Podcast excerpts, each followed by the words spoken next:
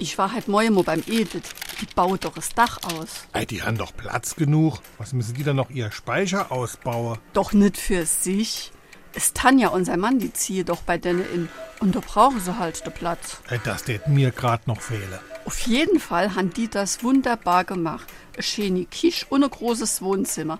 Und das Garagedach wird dann ihr Terrasse. Oh, wow, wow, wow, wow. Wo haben dann die das ganze Geld her?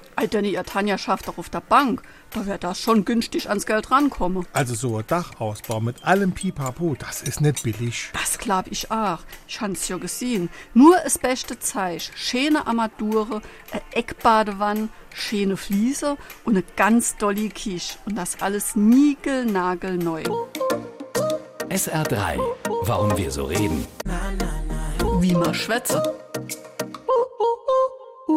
Wenn etwas niegelnagelneu ist, dann kommt es gerade vom Händler oder aus der Fabrik, ist brandneu oder taufrisch. Der Begriff findet sich bereits im Grimmschen Wörterbuch. Dort steht auch, woher er kommt, nämlich von funkelnagelneu.